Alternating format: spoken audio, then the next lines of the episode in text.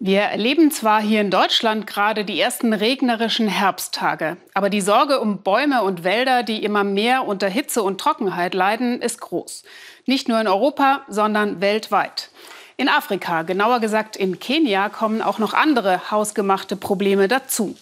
Seit Jahrzehnten wurden dort Wälder gerodet, um Holzkohle zu gewinnen. So kann es nicht weitergehen, hat sich eine kleine Firma gedacht und hat zusammen mit kenianischen Waldforschern ein erstaunliches Projekt entwickelt. Samenbomben mit diesen merkwürdigen Kugeln hier. Norbert Hahn. Gleich hinter der Abbruchkante tut sich der Blick auf über das Rift Valley. Das ist heute das Einsatzgebiet von Teddy Kinyanjui.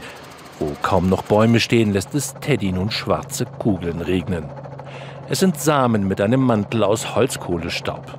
So kehrt die Holzkohle gleichsam als Saathilfe für einen neuen Baum zurück in einem Gebiet, in dem illegal gerodet wird, um Holzkohle zu gewinnen. Teddy und sein Kompagnon Elson Carstead haben die Firma aufgebaut, die heute Saatkugeln produziert.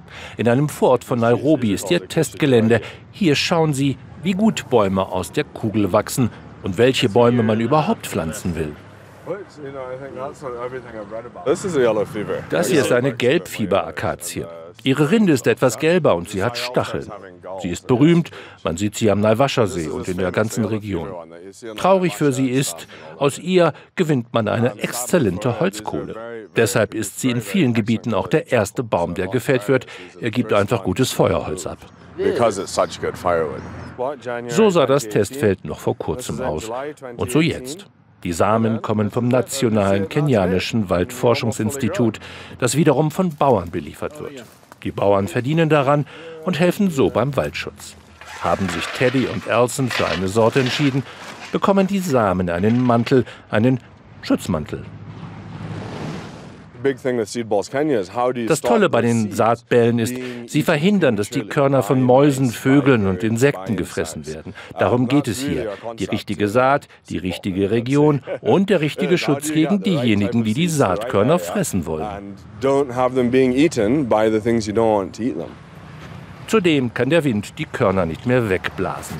Die kleine Kugelmanufaktur von Teddy und Elson nutzt Kohlestaub den die Köhler sonst nicht verkaufen könnten. Er bleibt übrig, hier ist der Rohstoff. Deshalb funktioniert das System so gut.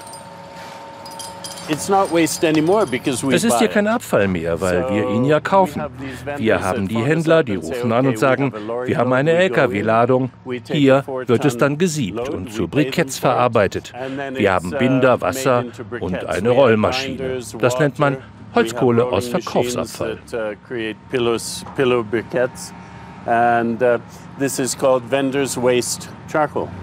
Wie genau der Samen in die Kugel kommt, ist übrigens Betriebsgeheimnis.